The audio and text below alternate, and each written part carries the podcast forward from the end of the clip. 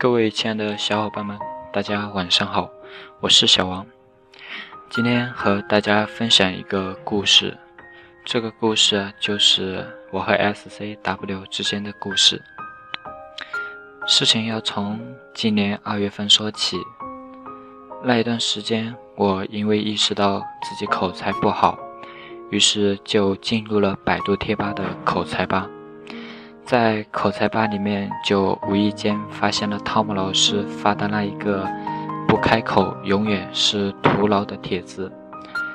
在帖子里面就发现，汤姆老师给每一位吧友耐心的解答他们口才困惑的一些问题，深深的被汤姆老师所讲的那一些给打动了。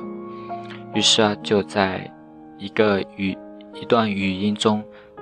发现了汤姆老师有讲他的微信号，就添加了他的微信号之后，就加入了说话改变世界。当时我加入的原因，第一点应该就是刚才所说的，意识到自己口才不好。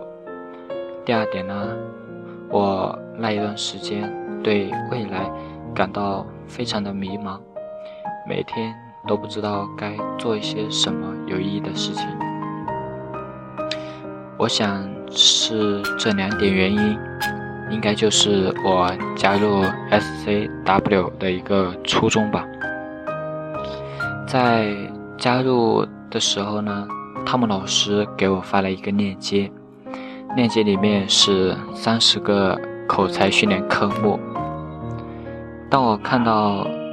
这三十个训练科目的时候，我开始以为啊，这个这些都是自己的经历啊，应该自己讲起来问题应该不大吧。于是就信心满满的下载了励志电台。可是当我花了两个小时的时间，还没有录制好我的那一期自我介绍的时候，我发现。原来只是自己以为，其实难度真的挺大的，但只是对于我来说。后来呢，在说话改变世界的交流群里，跟小伙伴们一起聊天，受到了他们的一些鼓励和被他们所感染，就一直。苦苦坚持到现在，为什么说是苦苦坚持呢？因为我认为行动中总是会痛苦的，而且在我每期录制节目最开始，我是需要花很长很长的时间，大概两个小时左右。的时间来准备一期节目，而且即使花了那么久的时间，录制出来的节目还是比较讲的不怎么好的。但是呃，而且呢，在加入说话改变世界一直到现在，已经有大半年的时间了。